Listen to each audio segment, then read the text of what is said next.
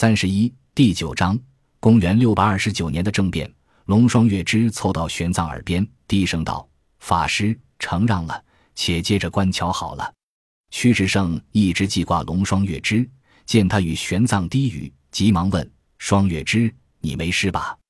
龙双月之露出小女儿柔弱的情态，依偎在他的怀中。三郎，我好怕，不怕，不怕，我会用大魏王平保护你。屈志胜慨然道：“这场景看得玄奘一阵恶寒，对这位公主更是悚惕不已。”此时的屈文泰也是目瞪口呆，脑袋里一团浆糊。王妃反对他，他能理解。两人之间恨了十七年，发展到今天这地步，他丝毫不奇怪。可是德勇，你为何要这么做？屈文泰呆呆地道：“你是我最爱的儿子，是我最亲的人，为何要背叛我？”因为是你在逼迫我，屈德勇平静地道：“我逼你。”屈文泰暴怒起来，目眦欲裂。我将一个父亲的爱交给你，将王公苏伟交给你，将右卫大将军交给你，将我的生命和整个王城的安全交给你。待我死后，我还要将高昌的王位交给你。德勇，我还有什么没有给你？你居然说是我逼你，逼你背叛。逼你谋反！王妃袅袅婷婷的走过来，伸手挎住屈德勇的胳膊，讥讽道：“你还把自己的王妃交给了他？你们……”屈文泰这才明白两人的关系，极度的屈辱几乎使他疯掉了。狗男女！屈德勇似乎有些羞惭，但王妃却昂然道：“我们不是狗男女，我们只是一双被你逼到了绝境的可怜人。十七年了，我日日受你折磨。”若是没有德勇，你以为我有勇气活到如今吗？我没说你。屈文泰怒不可遏地呸了他一声，盯着屈德勇，恨不得咬掉他的血肉。我在问他，老子究竟什么地方对不住你？从小你就是我最宠爱的儿子，我将所有心血都耗费在了你的身上，以高昌规制，王位有嫡长子继承。可是我屡次三番想废掉人数，扶你做世子，你说。我究竟什么地方对不住你？你对得起我？屈德勇也愤怒了，朝着他大吼：“我和大哥原本情同手足，一文一武，配合默契。我自幼的梦想就是做个大将军，帮助大哥征战沙场。我没有要做高昌的国王。可是你，自从我在乱军中救了你之后，你信口开河，说要将高昌王位传给我。我没有信口开河。”屈文泰也大吼。正是因为你没有信口开河，才把我逼到了今天这个地步。屈德勇眼眶发红，是你这一承诺，让大哥视我如仇敌。可你复国之后，却又食言，借口臣民反对，立了大哥做世子。可是父王，你知道吗？我已经回不去了。大哥故作洒脱，其实心胸狭隘。我与他争过王位，一旦你百年之后，他势必不会放过我。又是因为你的承诺，让一大批军中将领将我视为奇货，推着我往夺位这条路走。父王，我今日谋反，完全是你造成的。屈文泰呆住了，傻傻的不知说什么是好，喃喃地道：“我，我确实是要废掉人数，立你的。”父王，屈德勇惨然道：“您越是这般说，越是把我往谋反的路上推呀。”大哥是汉学渊源，我与突厥人关系良好。您的国策朝三暮四，举棋不定。您投靠突厥时，想废掉大哥，传位给我，我做好了充分的心理准备。您又转念想投靠大唐，随即反悔。您让我如何侍从？您只是告诉我耐心，耐心。可我的耐心恰恰是被您一点点地磨灭了。这次您迎来了玄奘法师，高昌国人人都知道。你已经下定决心向大唐示好，传位给我已经彻底不可能了。可是这些年里，无数人的身家性命已经拴在了我的马背上。以大哥的手段，他日一旦登基，这些人是必要被清洗殆尽。父王，这都是跟随我鞍前马后、死人堆里厮杀出来的同袍兄弟，我只能殊死一搏，为他们，为我自己，搏一个大好前程。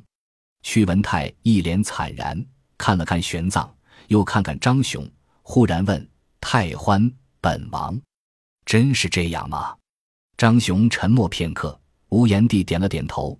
陛下，二王子臣所知不多，但大王子的心思臣还是知道一些的。当年您推行汉化改制时，大王子年龄已经大了，他正是在您的熏陶下，才决心学习汉学，最终满腹锦绣。可是您很快就抛弃了汉家制度，投靠突厥，对大王子百般厌弃。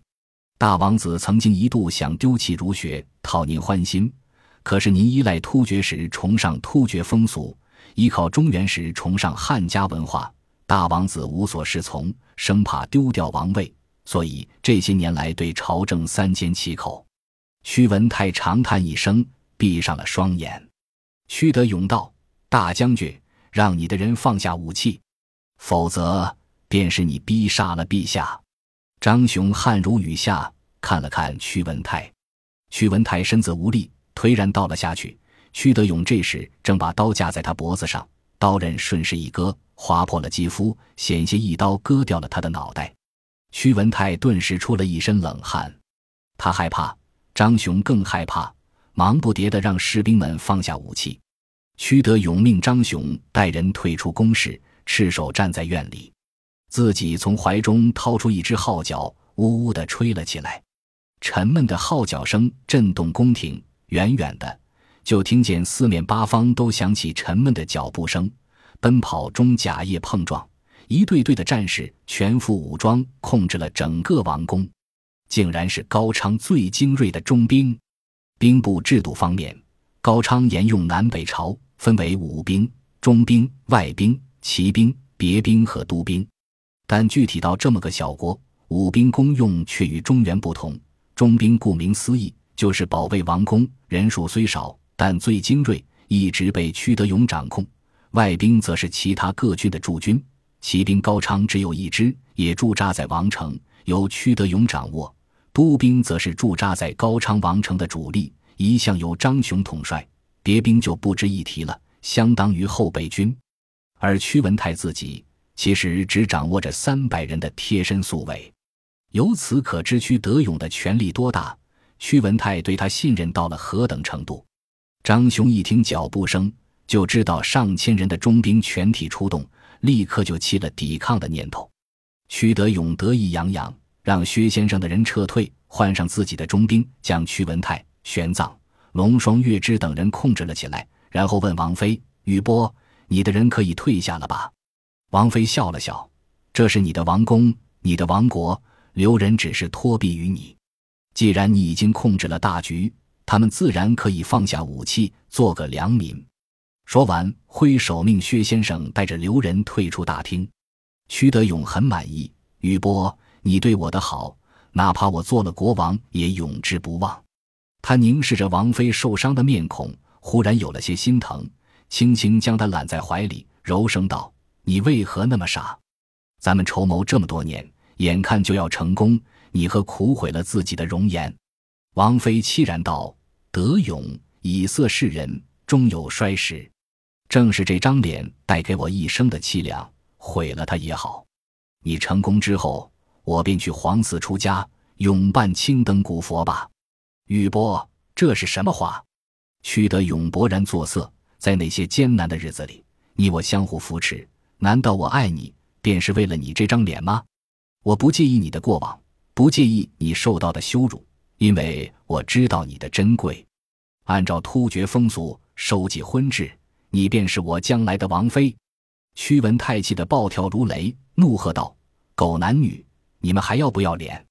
屈德勇冷笑：“我祖父之前，高昌便是收集婚制，他也曾娶了我曾祖父的后妃。我恢复旧制，有何不可？”